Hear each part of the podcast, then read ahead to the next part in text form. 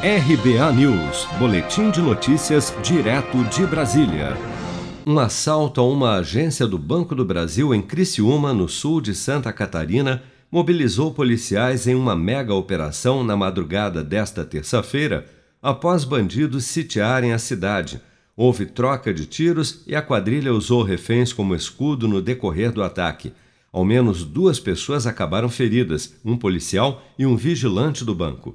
De acordo com a Polícia Civil de Santa Catarina, cerca de 30 criminosos encapuzados, portando armas de grosso calibre, participaram da invasão à agência bancária, bem como do bloqueio de ruas próximas durante o roubo.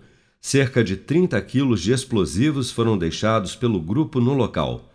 Segundo o delegado Anselmo Cruz, titular da Delegacia de Roubos e Antissequestro de Santa Catarina, o assalto foi realizado por bandidos de fora do estado. Só pelas condições, pela como foi elaborada a ação, já se sabe que não são criminosos de Santa Catarina. Né? Provavelmente oriundos do, da região centro, região sudeste, central do país.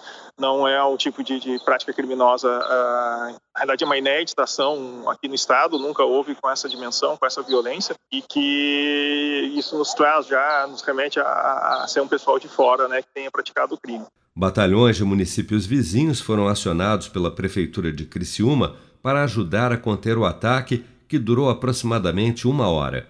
Mas apesar dos esforços policiais, ninguém foi preso até o final da manhã desta terça-feira.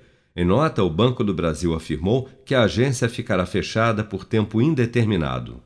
Seja para conquistar sonhos ou estar seguro em caso de imprevistos, conte com a poupança do Sicredi. A gente trabalha para cuidar de você, da sua família e proteger as suas conquistas. Se puder, comece a poupar hoje mesmo. Procure a agência Sicredi mais próxima e abra sua poupança. Sicredi, gente que coopera cresce. Com produção de Bárbara Couto, de Brasília, Flávio Carpes.